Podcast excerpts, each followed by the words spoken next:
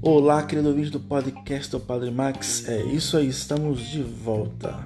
Estamos vivendo nos últimos dias tempos difíceis, agravantes na linha pandêmica dessa grande pandemia global que estamos vivendo e o Brasil em particular está aí passando por mais dificuldades, batendo recordes de mortes. Jesus tinha sempre cuidado com seus discípulos, sabia dar o equilíbrio até mental e físico, equilíbrio físico de descanso para o corpo. Jesus chamava longas caminhadas, mas também sabia parar para se retirar, para orar, para descansar.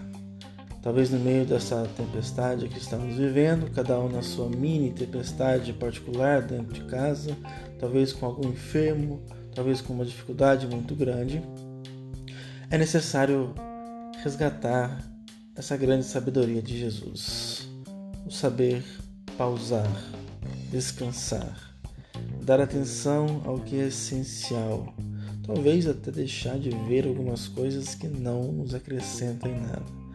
Fazer um filtro, olhar para a vida e ver que o essencial às vezes está sendo deixado de lado, para que possamos ter assim uma saúde do corpo, uma saúde mental propícia, necessária nesse momento de turbulência em que toda a humanidade está inserida.